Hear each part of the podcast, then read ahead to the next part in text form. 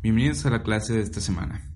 El día de hoy vamos a retomar Romanos 8 y vamos a comenzar con el versículo, los versículos 16 y 17, donde Pablo habla de la posición que tenemos en Cristo, específicamente hablando del cómo vivimos cada día siendo miembros del cuerpo de Cristo. En las clases pasadas de Romanos estuvimos hablando de nuestro andar. Vimos la diferencia de estar en Cristo y andar conforme al Espíritu, lo cual es entender la doctrina que nos ha dado a nosotros y entender quiénes somos y nuestra posición en Cristo, y andar según esto, conforme a esto, andar conforme a la guía del Espíritu. Él no nos fuerza a hacer cosas como en Ezequiel 36 dice que el Espíritu Santo hará que cumplan la ley, el remanente de Israel, sino que nos da las verdades doctrinales por las cuales podemos andar. Así que tenemos la elección de andar según esto o andar según la carne siguiendo la corriente de este mundo, Efesios 2, 1, 2. En la clase pasada vimos la idea de la guía del Espíritu desde el versículo 14, Romanos 8:14, que dice, porque todos los que son guiados por el Espíritu de Dios, estos son hijos de Dios.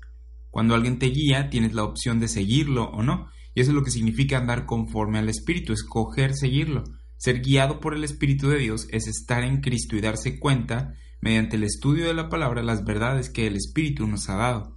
Tenemos esta elección, y si eres guiado por el Espíritu de Dios, eres hijo de Dios. Cada persona que es salva en Cristo está siendo guiada por el Espíritu de Dios a andar conforme al Espíritu. Esto que vemos en Romanos 8:14 de que somos hijos de Dios es algo muy significativo, porque cuando lleguemos al capítulo 9 vamos a ver que en el pasado los gentiles no eran hijos de Dios. Muchas personas creen que todos somos hijos de Dios cuando no es así. Dios creó a Adán y de él venimos, así que todos somos creación de Dios. Sin embargo, en el pasado había un pueblo especial, una nación especial escogida por Dios, la nación de Israel.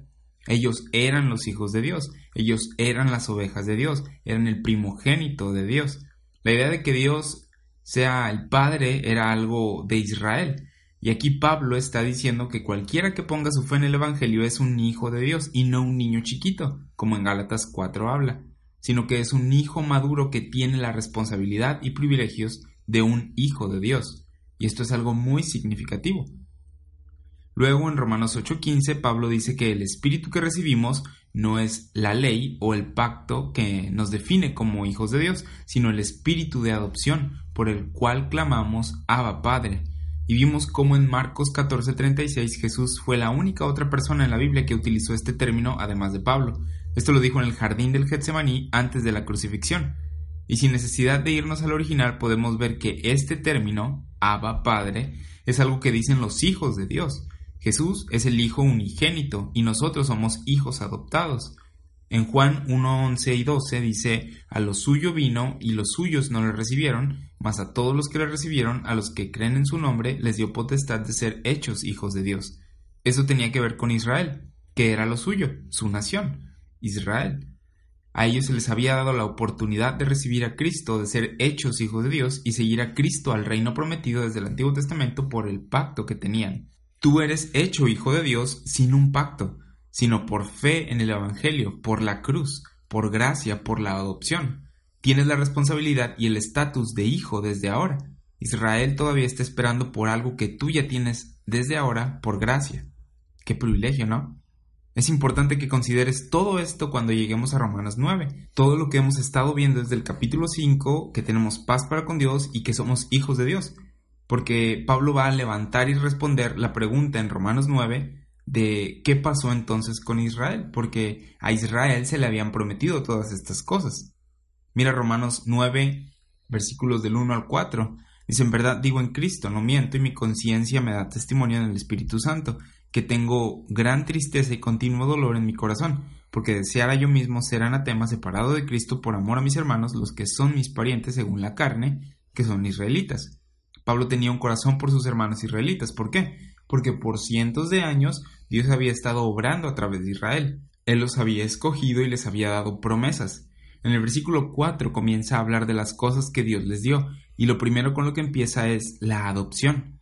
Esta no es la idea de que tenemos de que alguien adopta a un niño y lo introduce a su familia. La adopción de la que habla la Biblia es cuando tenías a un niño chiquito y llegaba el tiempo en el que crecía y se volvía un hijo maduro. Esa es la adopción. Israel operó como niño chiquito bajo el pacto y se le habían dado promesas de que cuando el reino viniera serían los sacerdotes del, mundo, o sacerdotes al mundo, serían los hijos de Dios. Por eso, en Romanos 9:4 dice que tenían la promesa de la adopción. Y la palabra griega es huiotesía, y significa colocación como hijo, esto de adopción. El número Strongs es este, 5206 en griego, obviamente. Y en Gálatas 4 puedes leer de esto. Y continúa en el versículo 4 de Romanos 9, diciendo que les había dado la gloria también. Ellos tenían la habilidad de manifestar la gloria de Dios al mundo. Leemos que Israel será sacerdote de Dios a las naciones en, el Antiguo Testamento. Romanos 9:4 dice el pacto. Esto no sé por qué está en singular cuando en el griego la palabra está en plural. La King James dice los pactos, el antiguo y el nuevo pacto fue dada a Israel. Y por la clase de Malaquías vimos que había un pacto también con los levitas. Entonces aquí hay otro todavía. Estas eran promesas que Dios les había hecho al pueblo de Israel. Continúa en Romanos 9 la promulgación de la ley. La ley siendo la instrucción de Dios para la justicia. Si vas a tener una nación, pues mejor que sea regida por la ley de Dios, ¿no? En el pasado lo que uno quería tener era instrucción de qué hacer, cuándo hacerlo y cómo hacerlo. Israel tenía esto. Continuamos en Romanos 9, dice el culto o el servicio a Dios. Hemos hablado de nuestro servicio a Dios bajo la gracia. Israel tenía el servicio a Dios en el pasado. ¿Recuerdas a los levitas?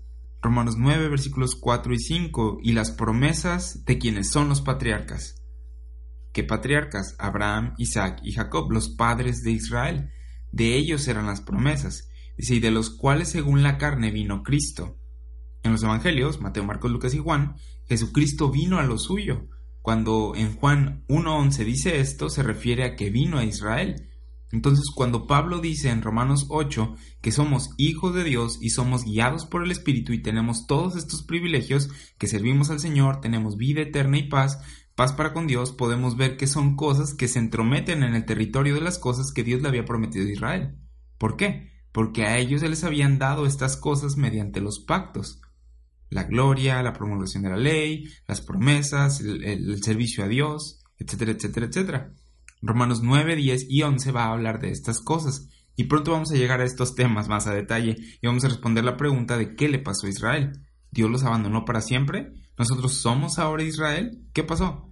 Pero bueno, en Romanos 8, 14, 15 dice que somos hijos de Dios, que recibimos el espíritu de adopción y podemos clamar Abba Padre, tal como Cristo lo hizo. Romanos 8, 16. El espíritu mismo da testimonio a nuestro espíritu de que somos hijos de Dios. En el pasado los gentiles no eran hijos de Dios y uno de los versículos que puedes utilizar para demostrar esto es Mateo 15, 26. ¿Recuerdas que una mujer cananea se le acercó a Jesús durante su ministerio terrenal? Era una mujer gentil y estaba pidiendo una bendición, estaba pidiendo sanidad. Y en el pasado, para que un gentil pudiera obtener sanidad o una bendición de parte de Dios, tenía que ir a través de Israel. Debías bendecir a Israel para poder ser bendecido. Génesis 12.3. En Mateo 15.26, después de haberla ignorado un rato Jesús y después de que le había dicho que no había sido enviado a ella, sino a Israel, le dice, no está bien tomar el pan de los hijos y echarlo a los perrillos. Jesús estaba haciendo una distinción entre los hijos y cosas menores que los hijos, los perrillos. Él estaba diciendo, tu mujer cananea no tienes la posición de hija de Dios como para que te dé lo que fui enviado a darle a los hijos. Jesús en los Evangelios le dice a Israel que Dios, como Padre, les dará todo lo que necesitan. ¿Por qué? Porque eran sus hijos. En el Antiguo Testamento se puede ver que Dios se refiere a Israel como hijos, los hijos de Israel. Esto no es un apodo que Dios tiene para ellos. Ellos eran sus hijos porque Él había dado luz a la nación. Él la creó. Israel era el primogénito de Dios. Éxodo 4:24 dice, y dirás a Faraón, Jesús ha dicho así, Israel es mi hijo, mi primogénito. Dios creó la nación y ellos eran sus hijos. Él hizo pactos con ellos y él proveía para ellos. Dios no hacía esto con las demás naciones. Él no dijo, oh, los cananeos, ellos son mi pueblo. Israel era su pueblo. Puedes ver ahora lo escandaloso del lenguaje que Pablo usa acerca de los gentiles siendo hijos de Dios y obteniendo salvación por fe sin obras, aparte de Israel y de un pacto. Estas cosas estaban cercanas al corazón de Israel y los provocó a decir, un momento, nosotros somos el pueblo escogido por Dios. ¿Quién te crees para decir esto, Pablo? Y es por eso que Pablo escribe Romanos y escribe de la información del misterio de Cristo y de cómo Dios puede darle salvación a los gentiles, aparte de Israel, aparte de la ley, aparte de los pactos. En Efesios 2.12, Dios les dice a los gentiles en Éfeso que en el pasado no tenían estas cosas. Dios dice en aquel tiempo estaban sin Cristo, alejados de la ciudadanía de Israel y ajenos a los pactos de la promesa, sin esperanza y sin Dios en el mundo. No tenían esperanza en ellos mismos. La única esperanza para un gentil en el pasado era ir a Israel, lo cual no era tan sencillo cuando Israel no estaba haciendo su trabajo bien. Entonces, en Efesios 2.12, los gentiles no tenían esperanza en ellos mismos, no tenían pactos, no tenían a Dios. Él no estaba hablándoles o hablando a través de ellos como con Israel, no eran sus hijos. Cuando Jesús viene en Mateo 6.9 y les enseña a sus discípulos a que cuando oren digan Padre nuestro que estás en los cielos, eso no era una oración genérica que todos podían orar, todos oren esto porque Él es nuestro Padre, porque Él no era nuestro Padre en Mateo 6. El misterio de Cristo no había sido revelado aún. Jesús enseñó a sus discípulos que dijeran esto, porque Dios era el Padre de Israel, Él era el Padre, Él era el Dios de Israel, el Creador de ellos, ellos podían orar Padre nuestro. Al gentil que intentaba orar esto, Dios le respondería, pues no tengo un pacto contigo, ¿tú quién eres? ¿Por qué no vas a mis siervos, a Israel? ¿Por qué no vas con mis hijos? Pero las cosas han cambiado en cuanto a cómo Dios se relaciona con la humanidad y con el cómo nos relacionamos nosotros con Él. Israel está en incredulidad y en su totalidad ha rechazado a Dios, en su gran mayoría, y Dios está ofreciéndole misericordia ahora a todos, contándolos a ellos en desobediencia, en incredulidad. Romanos 11:32. Todos los que pongan su fe en el Evangelio de Cristo para justificación pueden participar de la verdad posicional de ser hijos de Dios, y esto es por fe y no por obras. Gálatas 3:26 dice, pues todos sois hijos de Dios por la fe en Cristo Jesús. Qué cosa tan maravillosa es esto, ¿no? Dios le ha dado la oportunidad de tener esta posición de hijo a gentiles, a gente que no era parte de la nación de Israel y no tiene un pacto con Dios, por fe en Cristo Jesús. En Romanos 8:17 dice, y si hijos, también herederos. Y esto es lo que significa ser un hijo, y va en contra de la idea de que cada persona que nace en este mundo es un hijo de Dios.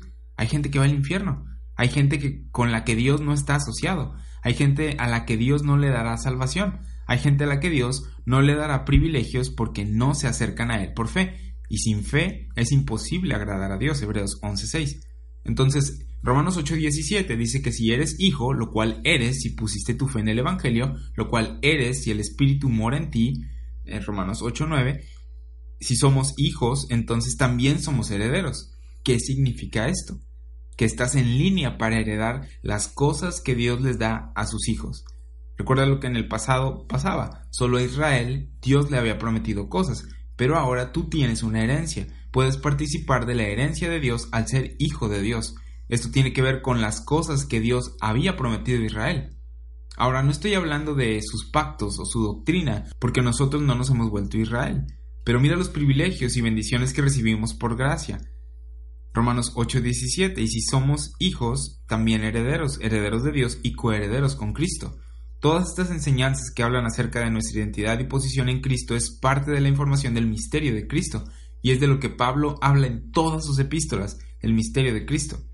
Efesios 3, 1, 6 dice, por esta causa yo, Pablo, prisionero de Cristo Jesús por vosotros los gentiles, si es que habéis oído de la administración o dispensación de la gracia de Dios que me fue dada para con vosotros, que por revelación me fue declarado el misterio, como antes lo he escrito brevemente, leyendo lo cual podéis entender cuál sea mi conocimiento en el misterio de Cristo, misterio que en otras generaciones no se dio a conocer a los hijos de los hombres, como ahora es revelado a sus santos apóstoles y profetas, por el Espíritu, que los gentiles son coherederos y miembros del mismo cuerpo.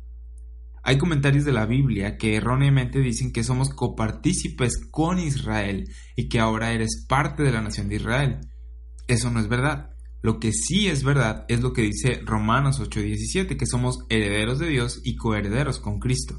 Te has vuelto miembro del cuerpo de Cristo, y así es como entiendes Efesios 3:6, cuando dice que los gentiles son coherederos y miembros del mismo cuerpo y copartícipes de la promesa en Cristo Jesús por medio del Evangelio.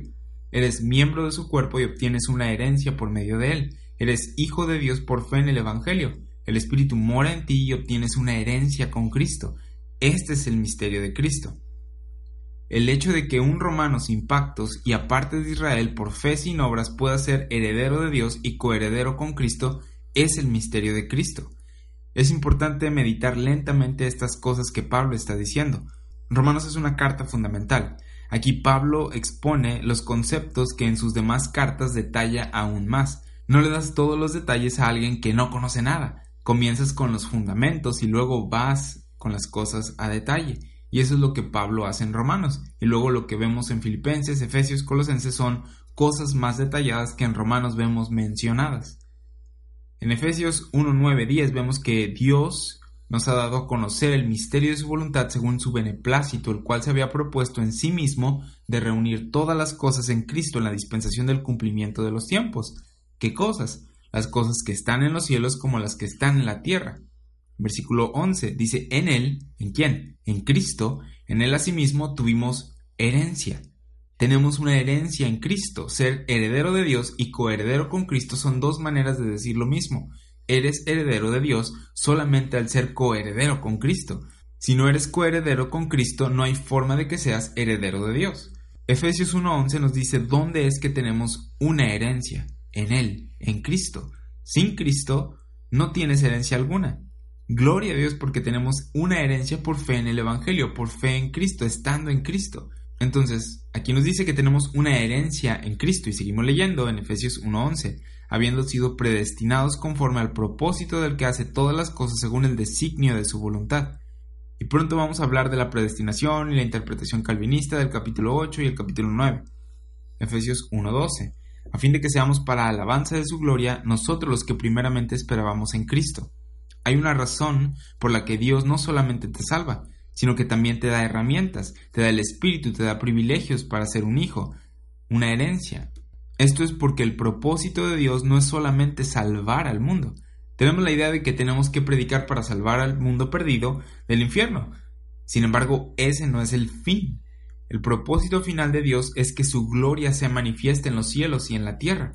La predicación del Evangelio es un medio para llegar a este fin. En Efesios 1.10 leemos esto, que todas las cosas serán reunidas en Cristo en la dispensación del cumplimiento de los tiempos. Él quiere que su gloria sea manifiesta, será manifestada en su creación y en sus hijos, sus siervos, sus ministros. Nosotros en los lugares celestiales e Israel en la tierra manifestaremos la gloria de Dios en aquel tiempo, en, la dispensación del cumplimiento de los tiempos. Efesios 1, 12, 13.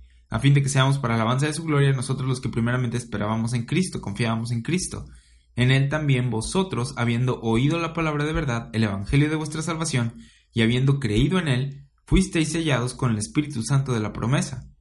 El Espíritu Santo te sella como miembro del cuerpo de Cristo, de tal manera que no hay nada que pueda separarte de Cristo ahora, y te promete vida eterna y salvación. Te da una posición en la que no hay condenación, y esto es solo el principio de la gloria que Dios revelará en ti. Lo que Pablo explicará en Romanos 8 es cómo vivimos todos los días. No vivimos diciendo, pues bueno, soy salvo y supongo que pues voy a esperar que me muera para estar con Cristo. No, vivimos todos los días con el conocimiento y la esperanza de la gloria que en nosotros será revelada. Esta es una doctrina muy infravalorada y es la razón por la que muchos cristianos no saben cómo vivir en Cristo. Dicen, pues entiendo que no es por obras, sino por gracia. No hay requisitos que cumplir u obras religiosas que hacer para que yo sea salvo. Entonces, pues voy a vivir mi vida, ¿no? No, no es así. Tienes que vivir una vida en Cristo, la vida crucificada, la vida de resurrección. Gálatas 2.20. La vida que tenías, las ambiciones que tenías antes de ser salvo están muertas en Dios. Ahora tienes una nueva dirección, tienes al Espíritu en ti guiándote y tienes el propósito de manifestar la gloria de Dios por la eternidad. Romanos 8 dice que la manera de vivir a través de las pruebas y de las tribulaciones es estableciendo nuestros afectos en estas cosas, que nuestro enfoque esté en estas cosas, en el hecho de que la gloria de Dios será revelada en nosotros. Así debemos vivir. No podremos manifestar la gloria de Dios en su totalidad en este vaso de barro. Sin embargo, esta es nuestra mentalidad. A esto se le llama la mente de Cristo, que a pesar de que anduvo ahí en la carne con ese abrigo de carne, él anduvo declarando y manifestando la verdad, no mirando por lo suyo propio, sino por lo de otros. Filipenses 2, 4 y 5. Entonces vemos en Efesios 1.13 que somos sellados con el Espíritu Santo de la promesa. Versículo 14 dice que es las arras de nuestra herencia hasta la redención de la posesión adquirida para alabanza de su gloria. Después vemos que Pablo ora por los efesios, a los cuales se les había dado una herencia en Cristo por gracia, y a quienes se les había dado el propósito de revelar la gloria de Dios y la promesa de la redención de sus cuerpos. Pablo dice que no dejaba de dar gracias por ellos, y en Efesios 1, 17, 18 dice para que el Dios de nuestro Señor Jesucristo, el Padre de la Gloria, os dé espíritu de sabiduría y de revelación en el conocimiento de Él, alumbrando los ojos de vuestro entendimiento, para que sepáis. Aquí va la idea. No está hablando del Evangelio. En Efesios 1.13 dice que oyeron el Evangelio y lo creyeron. Aquí está hablando de algo después del Evangelio. ¿Qué es lo que debes saber? Dice, debes saber cuál es la esperanza a la que Él nos ha llamado. Él te llamó a ser salvo por el Evangelio, pero ¿entiendes la esperanza de esto? ¿O solo andas por ahí hasta que te mueres y esperas que no seas condenado por tus pecados? No, hay una esperanza de gloria que tenemos y de la que debemos estar siempre conscientes. Y yo sé que entiendes lo que es la gloria. ¿Por qué digo esto? Porque constantemente estamos tratando de obtenerla. Lo que la gente no entiende es que el mayor logro humano es como hierba que se seca. La gloria del hombre no es nada comparado con la gloria de Dios. Siempre estamos tratando de ser mejores y lograr cosas, llegar al fin de la vida, tener un legado y decir, eso fue lo que yo hice. Eso es gloria. Y lo opuesto a la gloria es vergüenza, es deshonor, es malgastar la vida y no tener nada al final. Dios te ofrece gloria eterna y los cristianos la ignoramos como si no significara nada. Él te ofrece gloria que realmente importa, la gloria de Dios no gloria humana como la hierba que se seca, que hoy está y mañana no. Él te ofrece gloria en Cristo. En Efesios 1, 18 y 19, Pablo oraba que supieran cuál es la esperanza a la que Él los ha llamado y cuáles las riquezas de la gloria de su herencia en los santos, y cuál la supereminente grandeza de su poder para con nosotros los que creemos según la operación del poder de su fuerza. ¿Ves esto?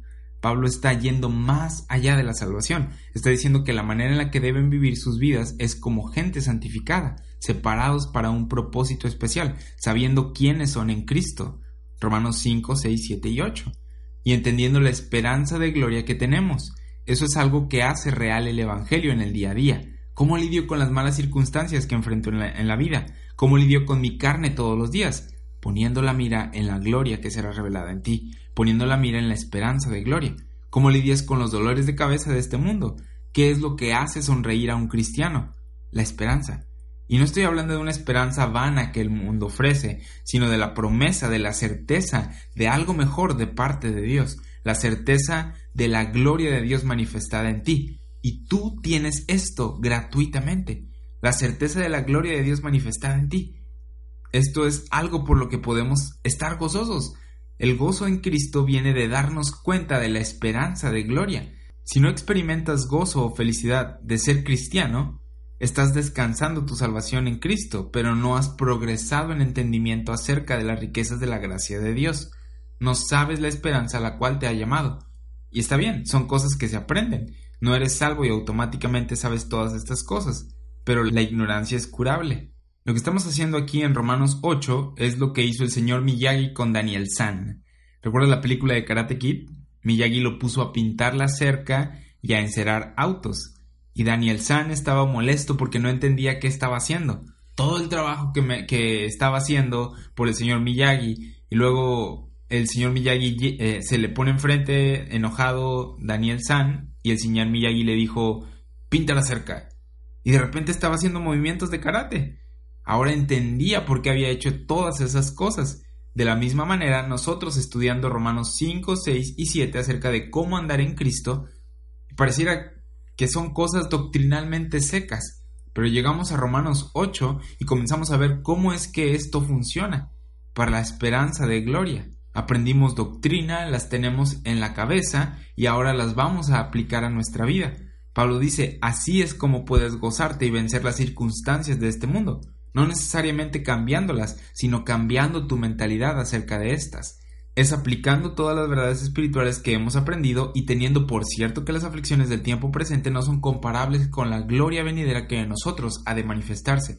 Romanos 8:18. Cuando haces esto, tu vida cambia. Este es un cambio subsecuente a tu entendimiento del Evangelio. Este cambio viene al crecer en el conocimiento de la verdad. Es la palabra actuando en nosotros, Primera de Tesalonicenses 2.13. Es necesario que crezcamos en conocimiento y es por eso que estudiar la Biblia es muy importante, estudiarla dividida correctamente. Y bueno, para las generaciones más jóvenes, si no entendiste eso del señor Miyagi y Daniel San, ah, es como la película más moderna de Karate Kid con Jackie Chan y Jaden Smith, cuando le decía que recogiera su chamarra y que la colgara. Pero bueno, Romanos 8:17 dice, y si hijos también herederos, herederos de Dios y coherederos con Cristo. Ahora nota lo que sigue, si es que padecemos juntamente con Él. Pablo está terminando la idea que comenzó desde el capítulo 5, diciendo que hay sufrimiento y padecemos juntamente con Él para que juntamente con Él seamos glorificados. Aquí comienza a introducir la doctrina de la glorificación. Esto va más allá de la justificación, que es declararte justo por lo que Cristo hizo. Esto va más allá de tu santificación, que es tu separación como miembro del cuerpo de Cristo. Esto es glorificación, que es tomar a la inútil persona corrupta que eres en Adán y decir, serás transformado, serás glorificado, serás inmortal e incorruptible. Todas estas cosas que el mundo trata de obtener, en Cristo las obtienes sin tratar de obtenerlas, sino porque Cristo ya lo consiguió por ti y para ti. Esto es la glorificación. Pablo está diciendo que esto es lo que estamos esperando. Estás en tu cuerpo, en tu carne, en este vaso de barro sujeto a vanidad y estás esperando gloria. Tienes una esperanza de gloria. Ya tienes el boleto. Solo estás esperando el día de la función, el día de la redención de la que se habla en Efesios 1.14 y para la cual fuiste sellado con el Espíritu Santo. Romanos 8:17, y si hijos también herederos, herederos de Dios y coherederos con Cristo, si es que padecemos juntamente con Él, para que juntamente con Él seamos glorificados. ¿Qué significa ser coheredero con Cristo? Significa que padeces juntamente con Él y serás glorificado juntamente con Él. Romanos 8:18, pues tengo por cierto que las aflicciones del tiempo presente no son comparables con la gloria venidera que en nosotros ha de manifestarse. Ya hemos estado mencionando este versículo. Romanos 8:18 debería de ser un versículo tan útil para nosotros cuando entendemos la gloria que se nos promete. Ahora, cuando tú te despiertas y te miras en el espejo, no ves gloria. Si piensas que sí, probablemente necesitas preguntarle a alguien más si ve gloria en ti. Pero no miras tu vida y dices, wow, tengo una vida gloriosa, estoy viendo gloria irradiando de mí. No, hay días mejores que otros, pero decir que todos los días están llenos de gloria, mm, no.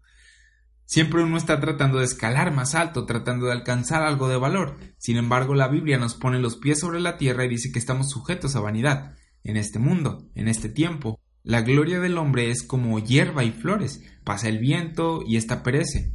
Romanos 8:18 nos promete que esta vida de la que somos parte, esta vida en la que la gente envejece y muere y cosas malas suceden, esta vida en la que el pecado está por todos lados porque es un presente siglo malo, no es para siempre, y que tenemos la esperanza de gloria debido a Cristo. Y esta es una esperanza real. Pero antes de entrar a la doctrina de la glorificación, vamos a cubrir esta doctrina de sufrimiento primero. Pablo dice que, si padecemos juntamente con Cristo, seremos juntamente con Él glorificados en Romanos 8:17.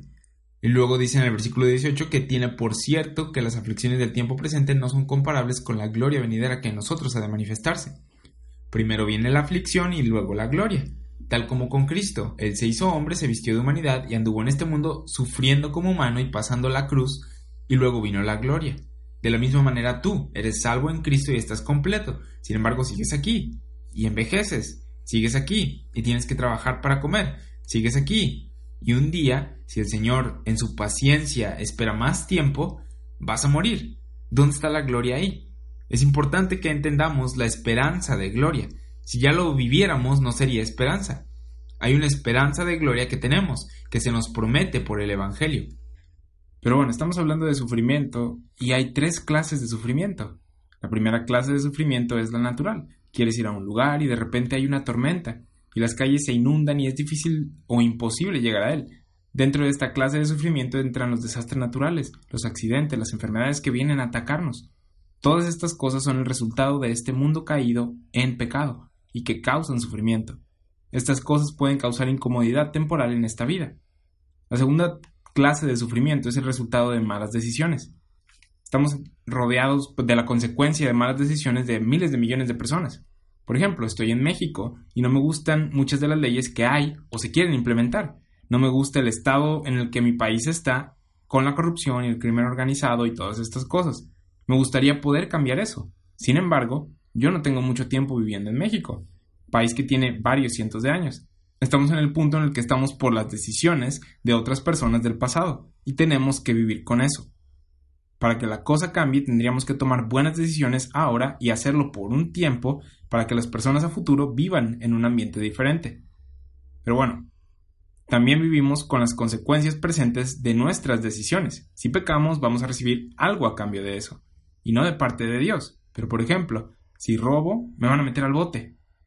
Y la tercera clase de sufrimiento, y es de la que Pablo está hablando aquí, tiene que ver con pararse con la verdad o por la verdad pararte por lo correcto, por decir, este es quien soy ahora en Cristo, este es el Evangelio, esta persona está mal. Y cuando te paras por la verdad, la gente te va a perseguir. Ahora aquí en México, o en la mayoría de México, tenemos una gran ventaja porque lo que la gente hace aquí, cuando les predicas, es reírse de ti o hacer publicaciones ofensivas en Facebook y ya. Realmente no estamos atravesando mucho sufrimiento por la verdad en México. Sin embargo, hay lugares en los que la gente muere por tan solo decir soy cristiano o soy cristiana. Ni siquiera les preguntan, ¿eres un cristiano que cree que estamos bajo la ley? ¿O eres un cristiano que cree que estamos bajo la gracia? ¿O divides correctamente? No les importa. Los matan si dicen ser cristianos y no ser parte de la religión que sea predominante en la región. Así que tenemos un gran privilegio aquí al no sufrir de tal manera por la verdad. Pero existe esta clase de sufrimiento en la que te paras por la verdad y enfrentas las consecuencias de ello. Pablo dice, yo junto todo este sufrimiento y digo que no es digno de ser comparado con la gloria venidera que en nosotros ha de manifestarse. No es solo que la gloria sea algo bueno y el sufrimiento sea algo malo, es que el sufrimiento ni siquiera es digno de ser comparado con la gloria venidera. Es como si te dijera, ah, ¿no te gustó la comida que te preparé? Bueno, pues como no te gustó la comida que te preparé, mañana te voy a dar un auto nuevo. ¿Eh? Una cosa no se compara con otra. No son cosas que estén en la misma plataforma como para ser comparadas. No es como, pues esto es malo, pero la gloria es algo bueno. No, es que ni siquiera se comparan. La gloria venidera es tan abrumante que los sufrimientos que padecemos ahora en esta vida no son dignos de ser comparados con ella. Ese es un cambio de mentalidad. Para que Pablo haya dicho en Filipenses 4, 12, 13, sé vivir humildemente y sé tener abundancia, todo lo puedo en Cristo que me fortalece, su mentalidad debe haber cambiado, su entendimiento debe haber sido renovado porque así no piensa el hombre natural. Él enfrentó las mismas situaciones malas que nosotros y todavía más, porque él iba de ciudad en ciudad confrontando a las personas con la verdad, pero su mente estaba tan enfocada en la esperanza de gloria que decía, todas estas cosas que me hacen no son nada. ¿Y qué si me apedrearon? ¿Y qué si me dejaron por muerto? ¿Y qué si me latiguearon? Si me muero me voy con el Señor. Para mí el vivir es Cristo y el morir es ganancia. Filipenses 1:21. Wow, Pablo. Es algo, pues algo radical, ¿no? Sí, pero esta es la mentalidad que Dios quiere que tengamos ante cualquier situación en esta vida. La mente de Cristo piensa en la esperanza de gloria. Romanos 8:18, pues tengo por cierto que las aflicciones del tiempo presente, y esto del tiempo presente debería de ser algo dispensacionalmente significativo para ti, porque muchas personas enseñan que ya estamos viviendo en el reino, que no es el tiempo de la tribulación, sino de Cristo sentado en el trono. Pero esto no se alinea con la descripción del reino de Dios que vemos en los profetas y en Apocalipsis. En Gálatas 1.4 Pablo dice que Cristo se dio a sí mismo por nuestros pecados para librarnos del presente siglo malo. Debemos entender que las cosas que llegamos a padecer son las consecuencias naturales del curso de este presente siglo malo. En este mundo hay gente mala, que no necesariamente es abiertamente mala, sino que es gente siguiendo su carne y tomando decisiones egoístas. Además, un mundo que rechaza al Señor te rechazará a ti cuando te pares por la verdad. Vivimos en un mundo malvado. ¿Cuánto mejor sería el mundo si no hubiera pecado? ¿Cuánto mejor sería el mundo si no hubiera muerte? No tendríamos problemas, sería mucho mejor de lo que es ahora. Sin embargo, vivimos en un presente siglo malo. Efesios 5, 15, 16, Pablo dice aquí, mirad pues con diligencia cómo andéis. Conociendo cosas, conociendo el tiempo en el que vives, conociendo tu ambiente, conociendo a tu enemigo y más importante, conociendo a tu general, conociendo la verdad, sus palabras, sabiendo quién eres en Cristo. Dice Efesios 5:16, aprovechando bien el tiempo. el tiempo entre ahora y la glorificación, cuando seas vestido de la gloria de Dios. En inglés dice redimiendo el tiempo. Dice que aproveches el tiempo, lo redimas porque los días son malos. Si dejas que los días pasen sin aprovecharlos, sin redimirlos, se los estás dando a este presente siglo malo. Dios quiere que los tomes y los redimas. Tú conoces la verdad y puedes pararte firme en ella. Tú conoces lo que es la justicia y puedes pararte firme por ella. Tú conoces la respuesta a preguntas, a preguntas como ¿por qué Dios permite que estas cosas sucedan? Así que, ¿por qué no compartir la respuesta? ¿Por qué no compartir la verdad y redimir el tiempo? Porque los días son malos y la gente por cualquier cosa quiere rechazar a Dios. Tú estás aquí para resistir eso y el Espíritu Santo está en ti para resistir eso en ti. Gálatas 5:17 dice, el deseo de la carne es contra el espíritu y el del espíritu es contra la carne, y estos se oponen entre sí para que no hagáis lo que queréis, lo que quisierais. Estudiamos y memorizamos la palabra y seguimos al espíritu porque no debemos confiar en nuestra carne, no debemos de dar provisión para la carne. Y si no estamos en la palabra, la carne se va a levantar y va a tomar el control y vamos a seguir la corriente del mundo sin saberlo pero con el Espíritu y la palabra obrando en nosotros, se vuelve esto un recordatorio constante diciéndote que el pecado está presente y que vivimos en un presente siglo malo, y que tenemos la carne y que tenemos que sujetarla, considerarla muerta, verla como crucificada y así aprovechar el tiempo. Y esto significa tener al Espíritu dándote testimonio a tu Espíritu, dándole testimonio a tu Espíritu de que eres hijo de Dios. Lo que son, los que somos salvos tenemos este privilegio. Regresando a Romanos 8:18, Pablo está hablando de las aflicciones del tiempo presente y como te decía, esta es una declaración dispensacional. Al Pablo estar hablando de aflicciones y la ayuda del Espíritu a través de estas aflicciones, puede que recuerdes que él comenzó esta conversación desde Romanos 5. En Romanos 5 vemos que dice que tenemos paz para con Dios por medio de nuestro Señor Jesucristo. Y este versículo es muy útil al momento de padecer aflicciones, porque muchas personas, incluso cristianos famosos, creen que cuando estamos padeciendo aflicciones es la obra de Dios que está haciendo para castigarnos, cuando esto no es cierto. Dios no está derramando su juicio hoy. Tenemos paz con Él por medio de Jesús. Él nos ha encomendado la palabra de reconciliación. Él está ofreciendo salvación por gracia y tú estás en Él. Eres un bajador y estamos para comunicar este mensaje. Así que las aflicciones o sufrimientos que pasas en este mundo tienen un origen diferente. No es Dios. Puede ser tu mala toma de decisiones, puede ser la mala toma de decisiones de otras personas, puede ser algo natural, puede ser un ataque del enemigo o puede ser porque te estás parando por la verdad. Pero Dios no lo está haciendo esto. Dios no te ha prometido una vida de comodidades. Dios te ha prometido la esperanza de gloria. Y esto en Cristo. Entonces tenemos paz con Dios por medio de Jesucristo. Romanos 5.2, por quien tenemos entrada por la fe en esta, a esta gracia en la cual estamos firmes y nos gloriamos en esperanza de la gloria de Dios. Y esta fue la primera vez que vimos que Pablo habló de, la esperanza de gloria en Romanos. Y le tomó el capítulo 5, 6 y 7 el poder, para poder comenzar a explicarla en Romanos 8. Romanos 5, 3, 4. Y no solo esto, sino que también nos gloriamos en las tribulaciones, sabiendo que la tribulación produce paciencia, y la paciencia prueba, y la prueba esperanza.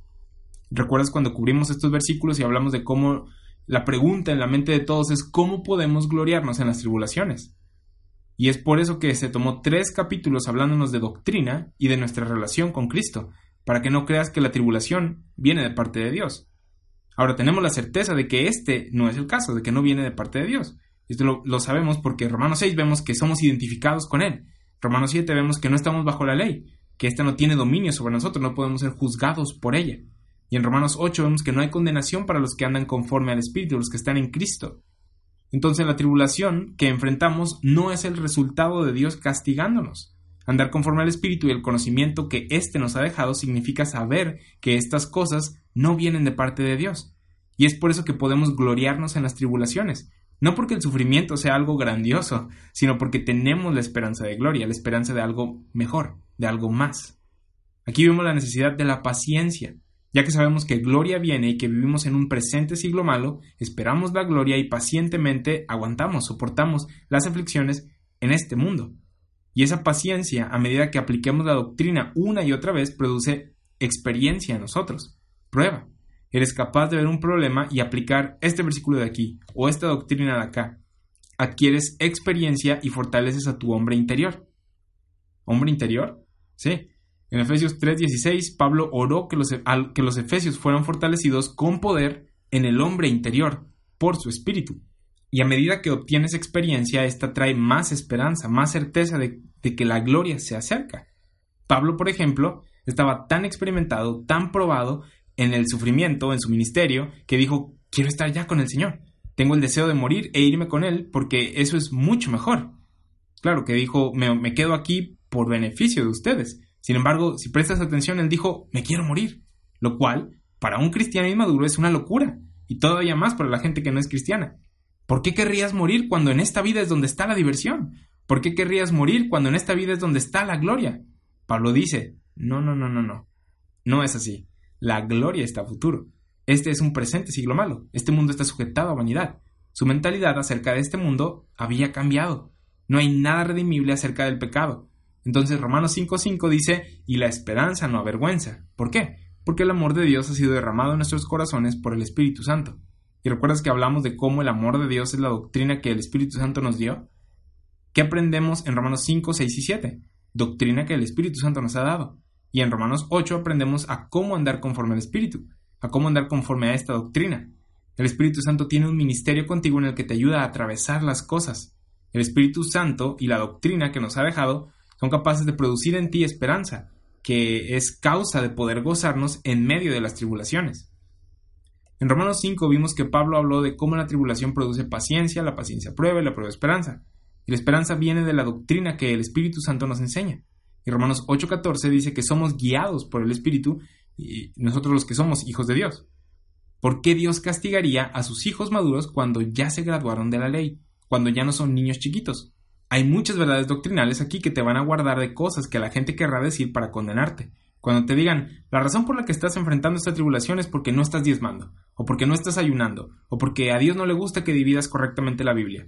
Sea cual sea la cosa que te digan, puedes guardarte a ti mismo con la doctrina correcta, con la sana doctrina. En ocasiones cuando cosas malas nos suceden puede parecer algo abrumador.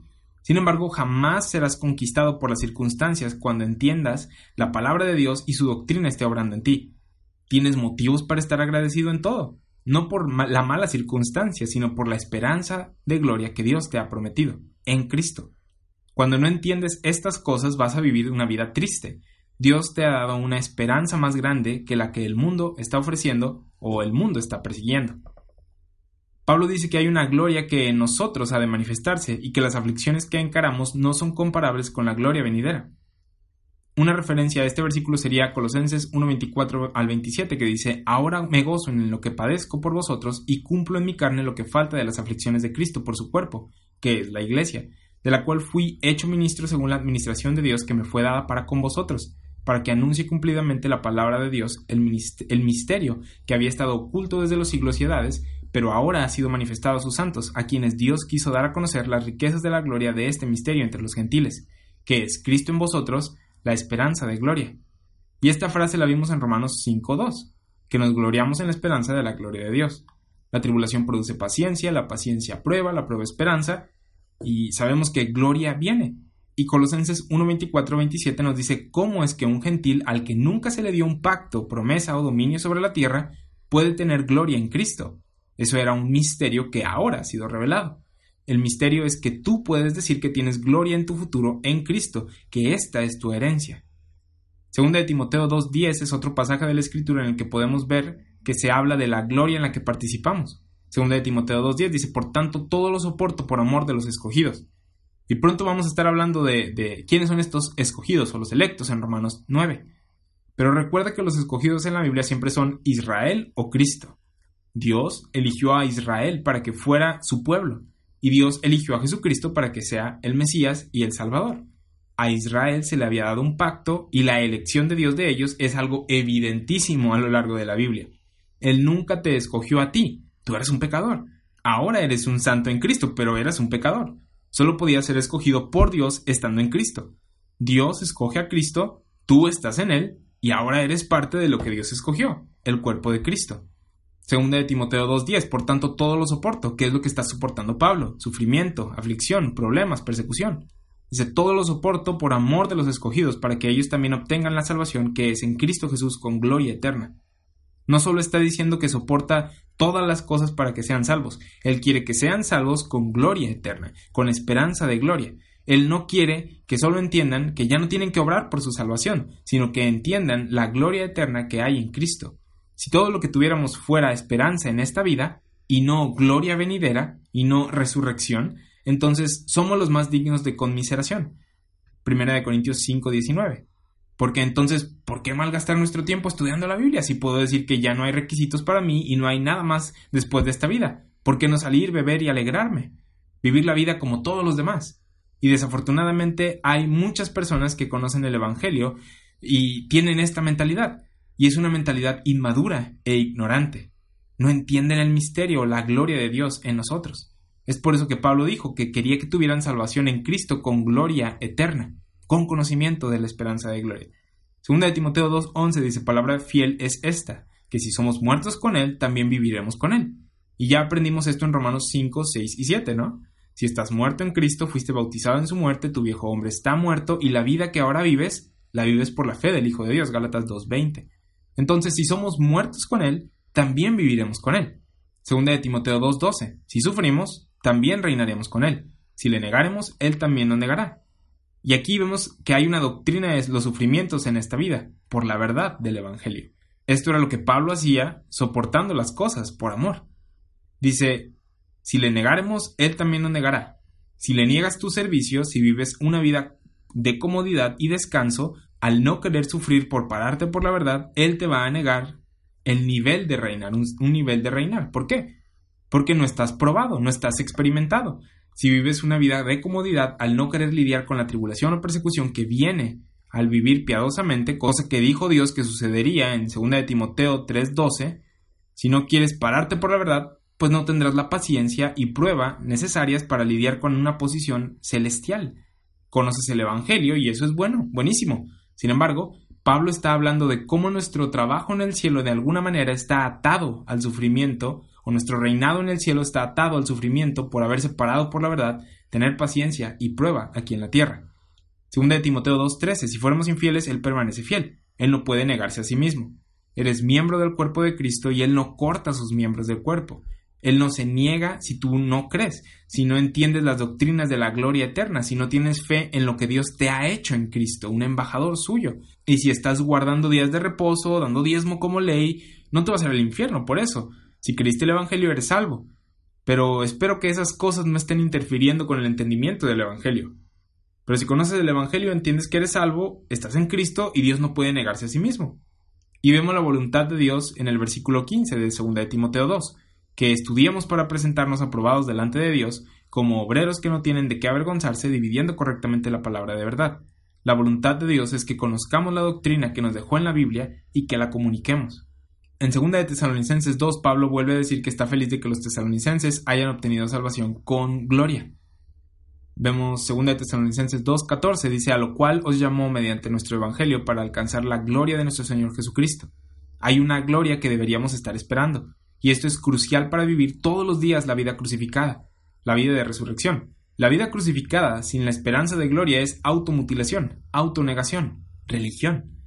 La esperanza de gloria nos da un mayor propósito en el Señor. Ahora, solo como paréntesis, la glorificación de Israel se describe de una manera diferente a la manera en la que nuestra gloria vendrá. En Jeremías 13:11 leemos de Israel siendo la gloria de Dios y que su gloria vendría una vez que el reino prometido viniera a la tierra, una vez que los criminales fueran removidos, una vez que fueran una nación de sacerdotes que siguieran la ley e hicieran las obras de obediencia a la ley.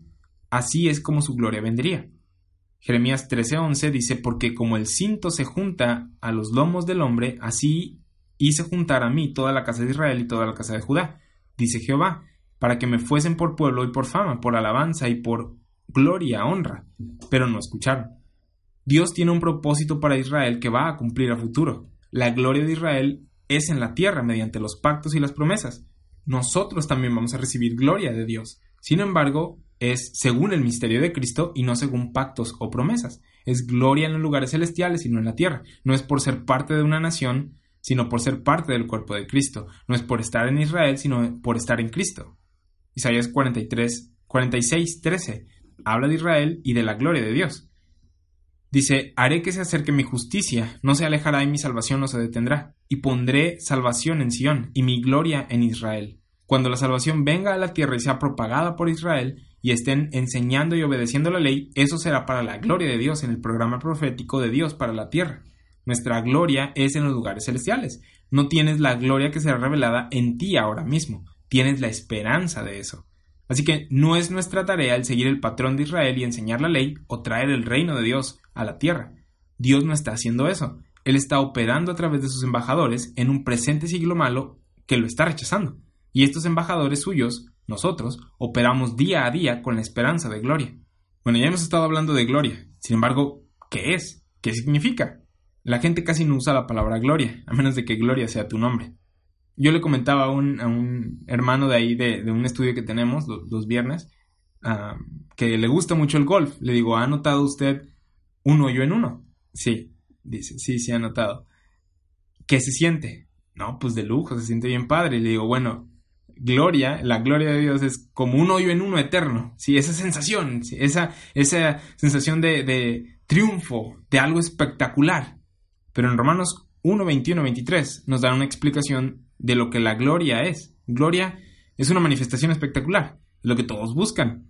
No lo dicen de esa manera. Sin embargo, cuando le preguntas a las personas, ¿Qué es lo que quieres de la vida? ¿Qué estás buscando? ¿Cuál es tu propósito? Con palabras diferentes te van a decir que están buscando gloria. Te van a decir, yo quiero ser el mejor en esto o aquello, quiero retirarme con tanto dinero, quiero este tipo de casa.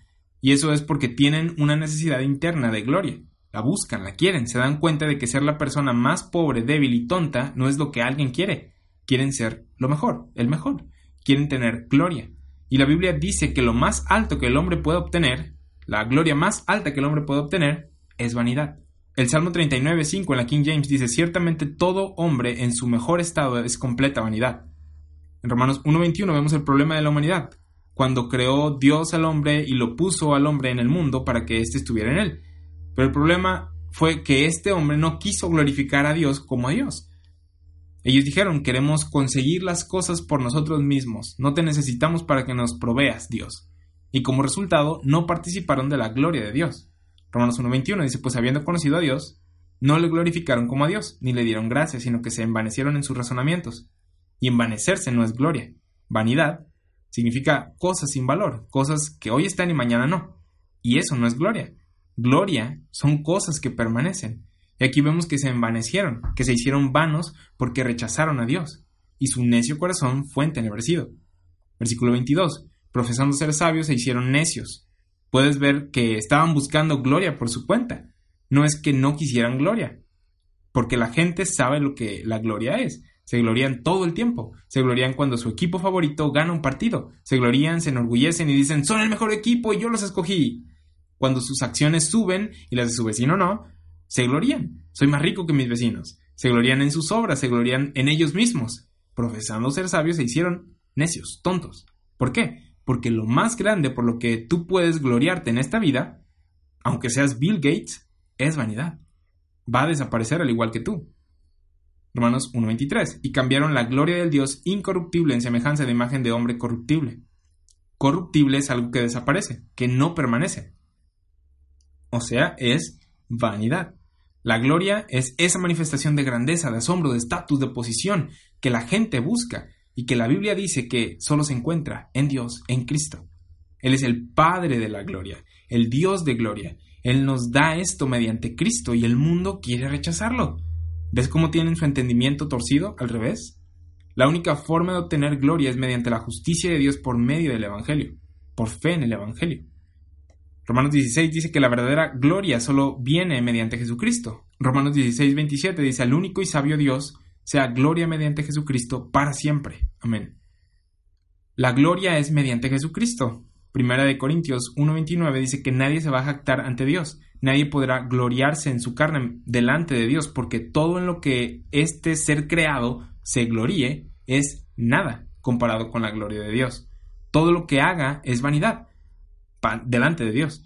Por eso nadie se va a jactar o gloriarse en su presencia. Pero, Primera de Corintios 1.30 y 31 dice, mas por él estáis vosotros en Cristo Jesús, el cual nos ha sido hecho por Dios sabiduría, justificación, santificación y redención, para que, como está escrito, el que se gloría, gloríese en el Señor.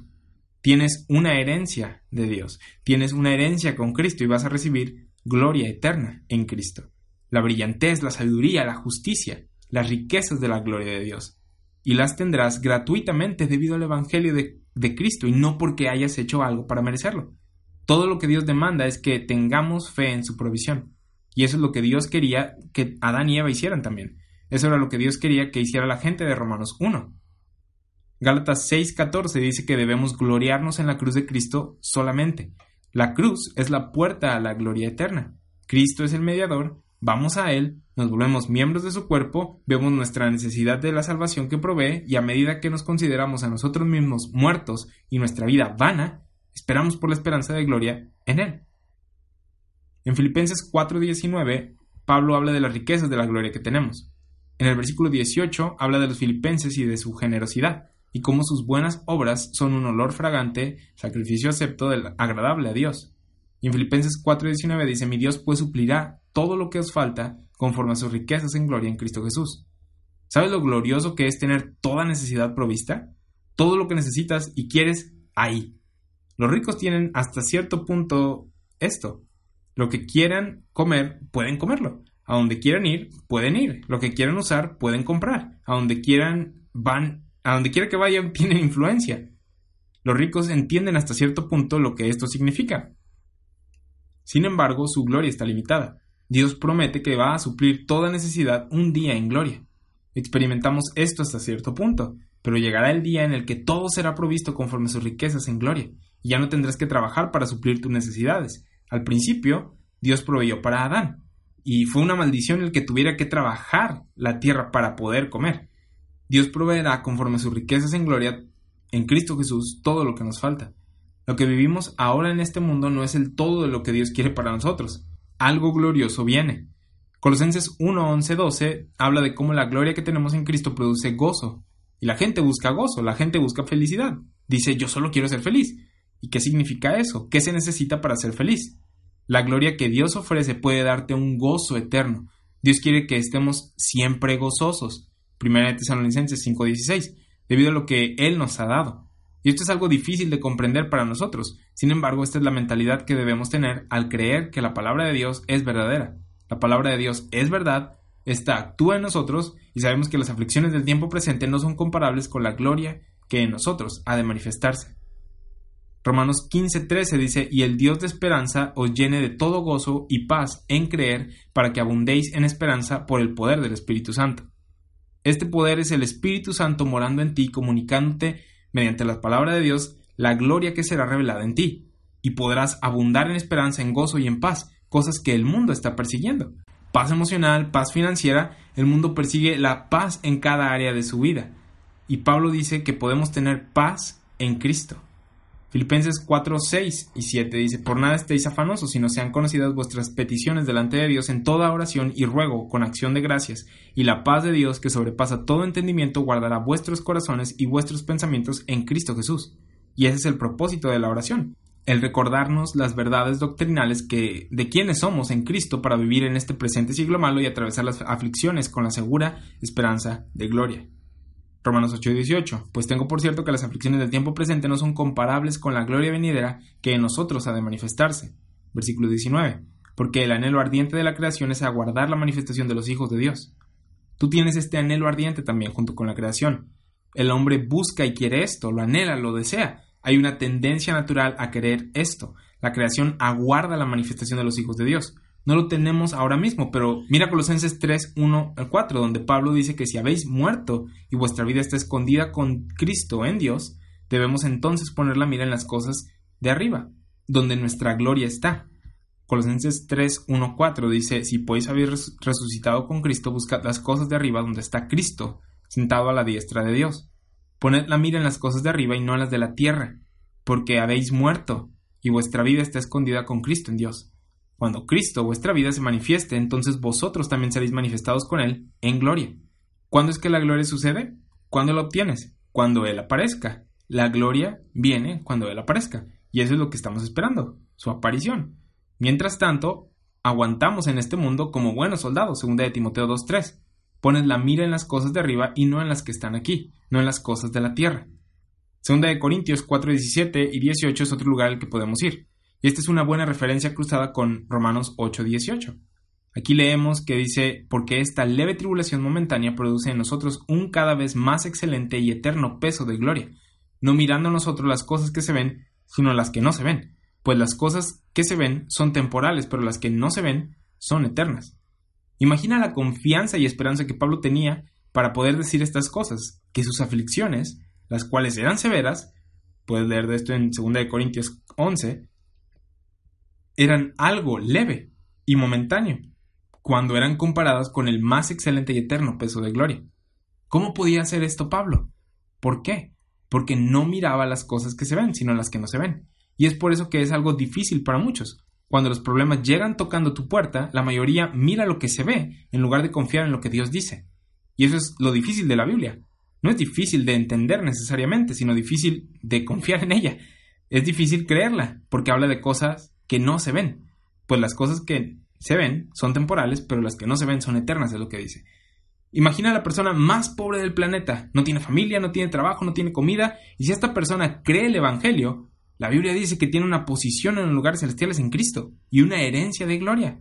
Y la gente dice, ah, esas son cosas religiosas y no quieren creerlo. Pero, ¿qué tal si es cierto? ¿Qué tal si estas verdaderamente son las palabras de Dios escritas a ti? ¿Qué tal que si confías en el Evangelio, te conviertes en un embajador y tienes la esperanza de gloria eterna? Dice, las cosas que se ven son temporales, pero las que no se ven son eternas. Esta declaración de Pablo es una que si la crees va a cambiar tu vida. Segunda de Corintios 5.1 dice, porque sabemos que si nuestra morada terrestre, este tabernáculo, se deshiciere, tenemos de Dios un edificio, una casa no hecha de manos, eterna en los cielos. Este mundo no es nuestro hogar, nuestro hogar está en otro lugar, y eso es algo difícil de poner en práctica. Ahora, esto no significa que nos olvidamos de, proveer para nuestra familia o de hacer cosas en el mundo, pero sabes, esto no es nuestro destino final. Hay algo que nos espera, y es mejor que esto. Segunda de Corintios 5.2 dice, y por eso también gemimos deseando ser revestidos de aquella nuestra habitación celestial. Cuando te das cuenta de la diferencia entre esta vida y la gloria que será manifestada, gemimos. Ah, este mundo es horrible, aquí se batalla, aquí se sufre, ¿por qué hay que aguantar estas cosas? Y vemos en versículo 3 y 4 dice, pues así seremos hallados vestidos y no desnudos porque asimismo los que estamos en este tabernáculo gemimos con angustia, porque no quisiéramos ser desnudados, sino revestidos, para que lo mortal sea absorbido por la vida. Queremos vivir y experimentar la gloria, pero aún no lo hacemos, lo estamos esperando. Romanos 8:19 dice, y el, el anhelo ardiente de la creación es el aguardar la manifestación de los hijos de Dios. Tú eres un hijo de Dios, pero la gloria que será revelada en ti no se ha manifestado todavía, no está exhibiéndose en ti completamente. Sigues en este tabernáculo terrenal, y la cosa es así para que puedas ministrar a otras personas, para que al ser salvo no digas yo lo hice. No, fuiste salvo y no tuviste nada que ver con ello. Es por eso que no cambias físicamente después de haber sido salvo. Tenemos el ministerio para decir Cristo lo hizo todo por mí y me ha prometido gloria eterna. Gloria eterna que solamente estoy esperando. Romanos 8:20 dice, porque la creación fue sujetada a vanidad, no por su propia voluntad, sino por causa del que la sujetó en esperanza.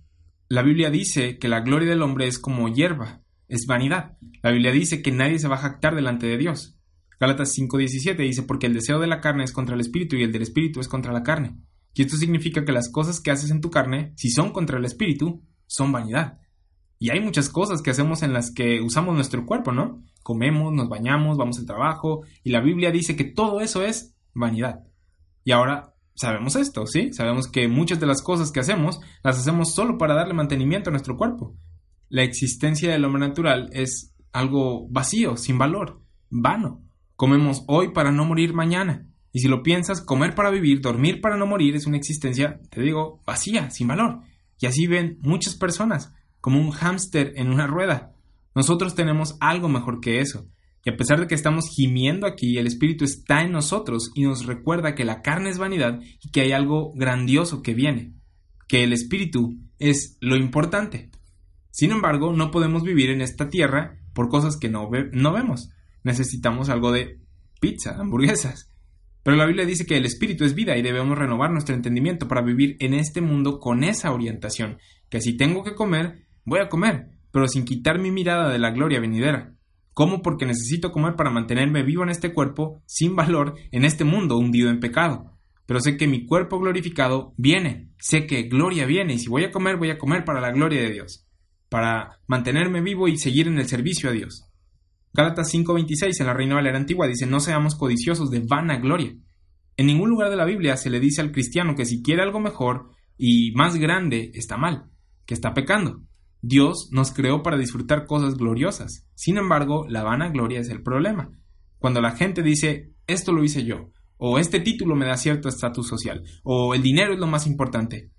Esas cosas son vanagloria. Dios nos ha prometido gloria eterna, gloria verdadera a través del Evangelio, y debemos aprender a reconocerla y no ir detrás de vanagloria, irritando los unos a los otros y envidiándose los unos a los otros, para no andar celosos de otras personas en la carne. ¿Por qué? Porque todos estamos en Cristo y tenemos el mismo espíritu morando en nosotros al creer el Evangelio. Y definitivamente no vamos a estar celosos de la gente que no quiere ser salva, porque se van a ir al infierno. No busquemos vana gloria, sino gloria eterna, y esta solo puede ser hallada en Cristo. Romanos 8:20, porque la creación fue sujetada a vanidad, no por su propia voluntad, sino por causa del que la sujetó en esperanza. Siguiente versículo dice, porque también la creación misma será libertada de la esclavitud de corrupción a la libertad gloriosa de los hijos de Dios todo lo que haces se va a desmoronar. La más grande cuenta bancaria que se pueda conseguir en el mundo puede que un día ya no esté. La casa más bonita que se pueda construir un día va a caer. Las cosas de este mundo son vanidad.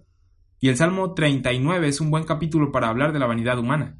Vamos a ver el versículo 4. Dice, Hazme saber Jehová mi fin y cuánta sea la medida de mis días. Una vez escuché de alguien que tomó un cuestionario para saber cuánto tiempo viviría. Y este cuestionario decía que si no tomaba, no fumaba y no comía comida chatarra, podía vivir hasta 100 años. Y si hacía estas cosas, pues obviamente vivía menos. Y pues contestó el cuestionario, vio el resultado, y le restó los años que él tiene y dijo, wow, me queda menos de lo que pensaba. Y el considerar la fecha aproximada de tu muerte es algo intimidante. Te hace pensar en lo vana que la vida es, en lo fugaz que la vida es. Salmo 39, versículos 4 al 6 dice, Sepa yo cuán frágil soy. Aquí diste a mis días término corto, y mi edad es como nada delante de ti.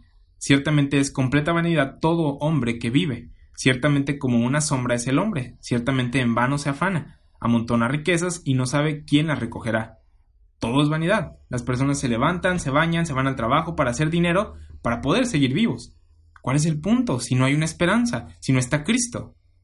Pero nosotros tenemos esperanza, nosotros tenemos a Cristo, tenemos la esperanza de gloria en Cristo.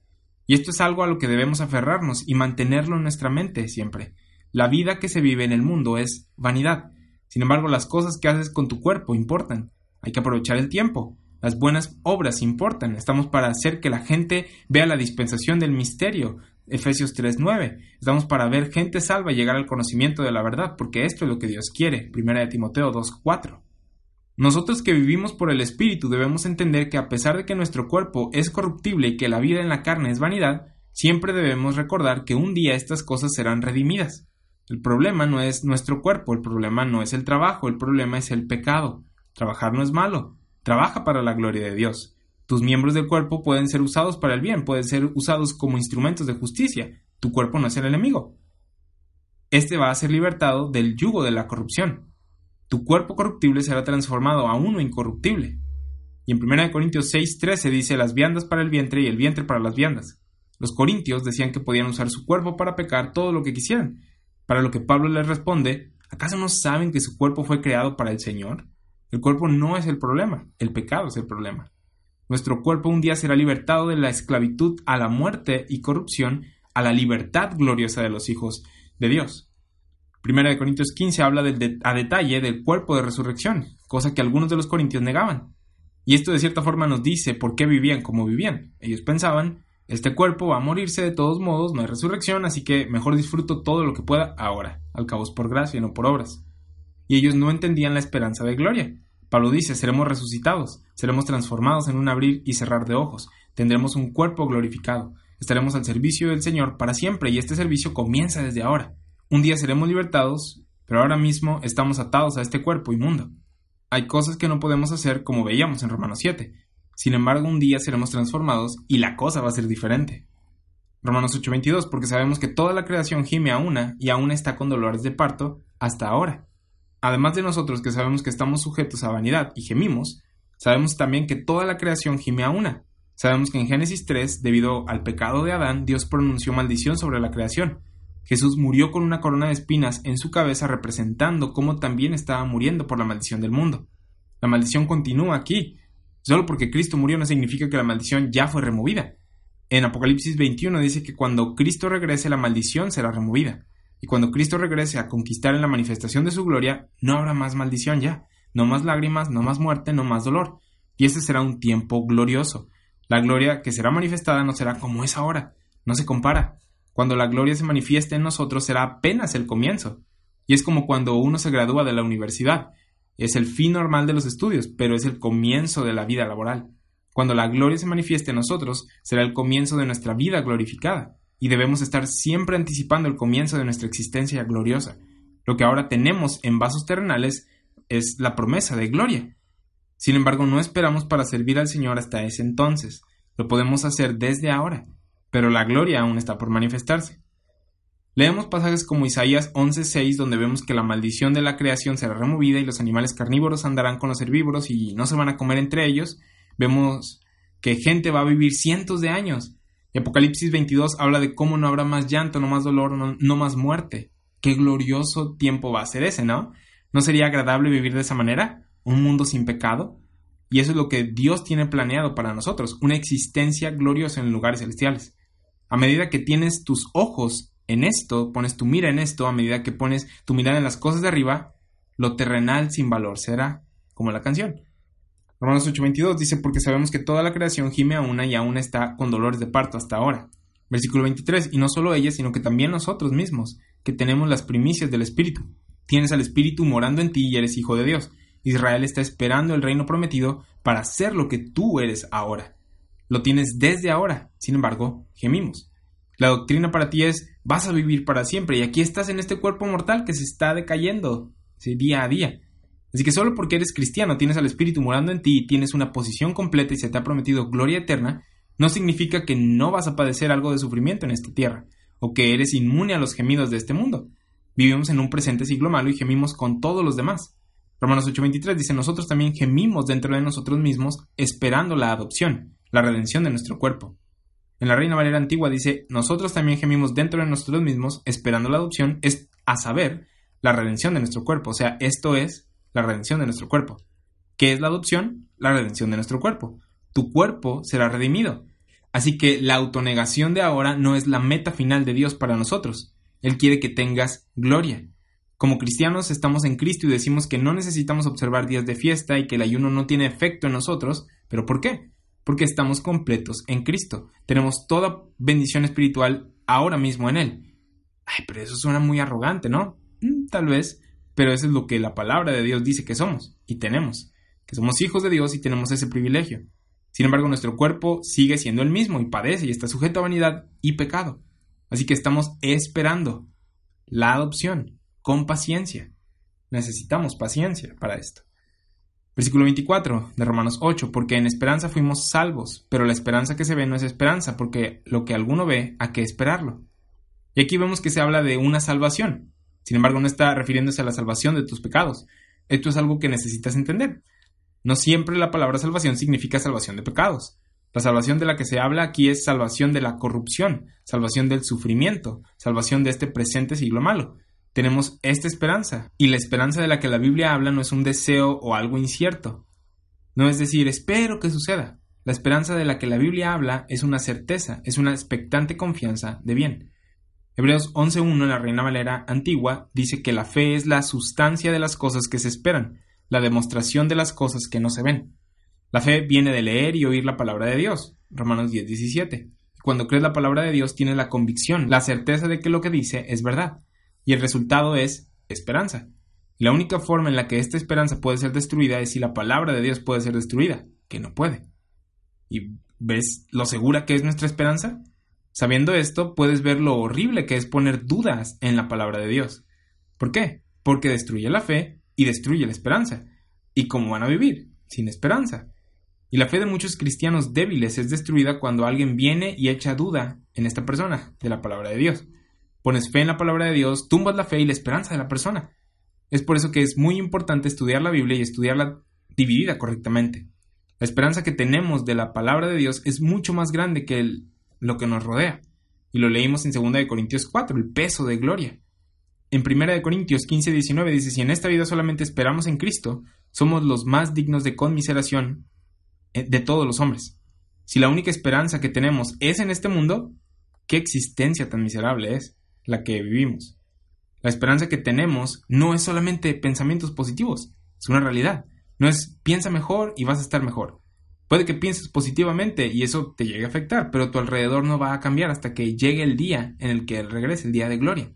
Nuestra gloria viene y estamos esperándola con paciencia. La queremos, la anhelamos ardientemente, pero aún no ha llegado. Y lo que necesitamos es paciencia.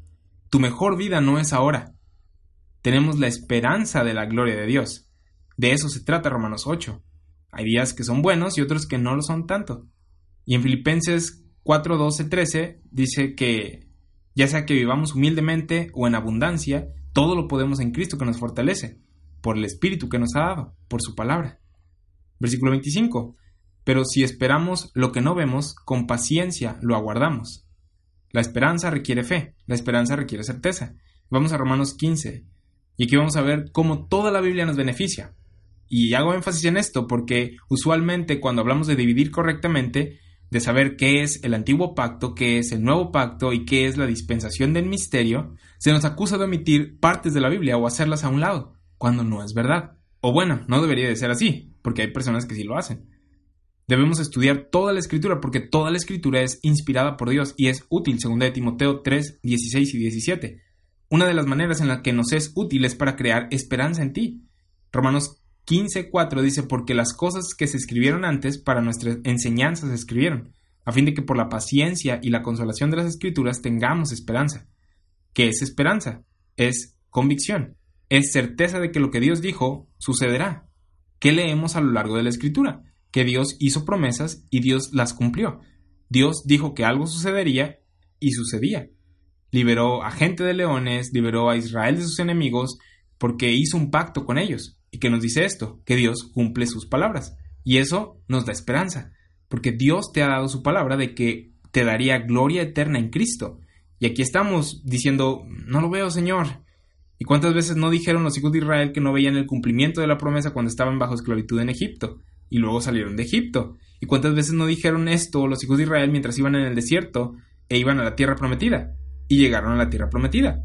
Dios cumple su palabra. Dios prometió que te glorificará en Cristo y si no lo ves ahora mismo, debes ser paciente y esperar confiando en que Él siempre cumple lo que promete.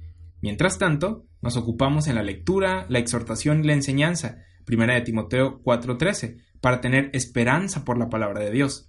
La palabra crea paciencia en nosotros y la paciencia es la virtud del hombre de Dios guiado por el Espíritu, de un hombre de Dios fiel. La paciencia es tomar la palabra de Dios, creerla y estar convencido de ella. Entre más la estudias, más te convences y más seguro estás de que lo que ésta dice va a suceder. Y esto desarrolla la esperanza de gloria. Pues bueno, con esto terminamos la clase de esta semana. Ya estamos por llegar a Romanos 9. Te recomiendo que repases todas las clases que hemos estado viendo, eh, estas últimas clases que hemos estado viendo de Romanos. Ya la semana que entra tenemos otra de Romanos, una de Malaquías y luego regresamos a Romanos y le damos de lleno hasta, hasta el capítulo 12. Te agradezco el tiempo que estás invirtiendo para estudiar la palabra de Dios. Por mi parte es todo y nos vemos a la próxima.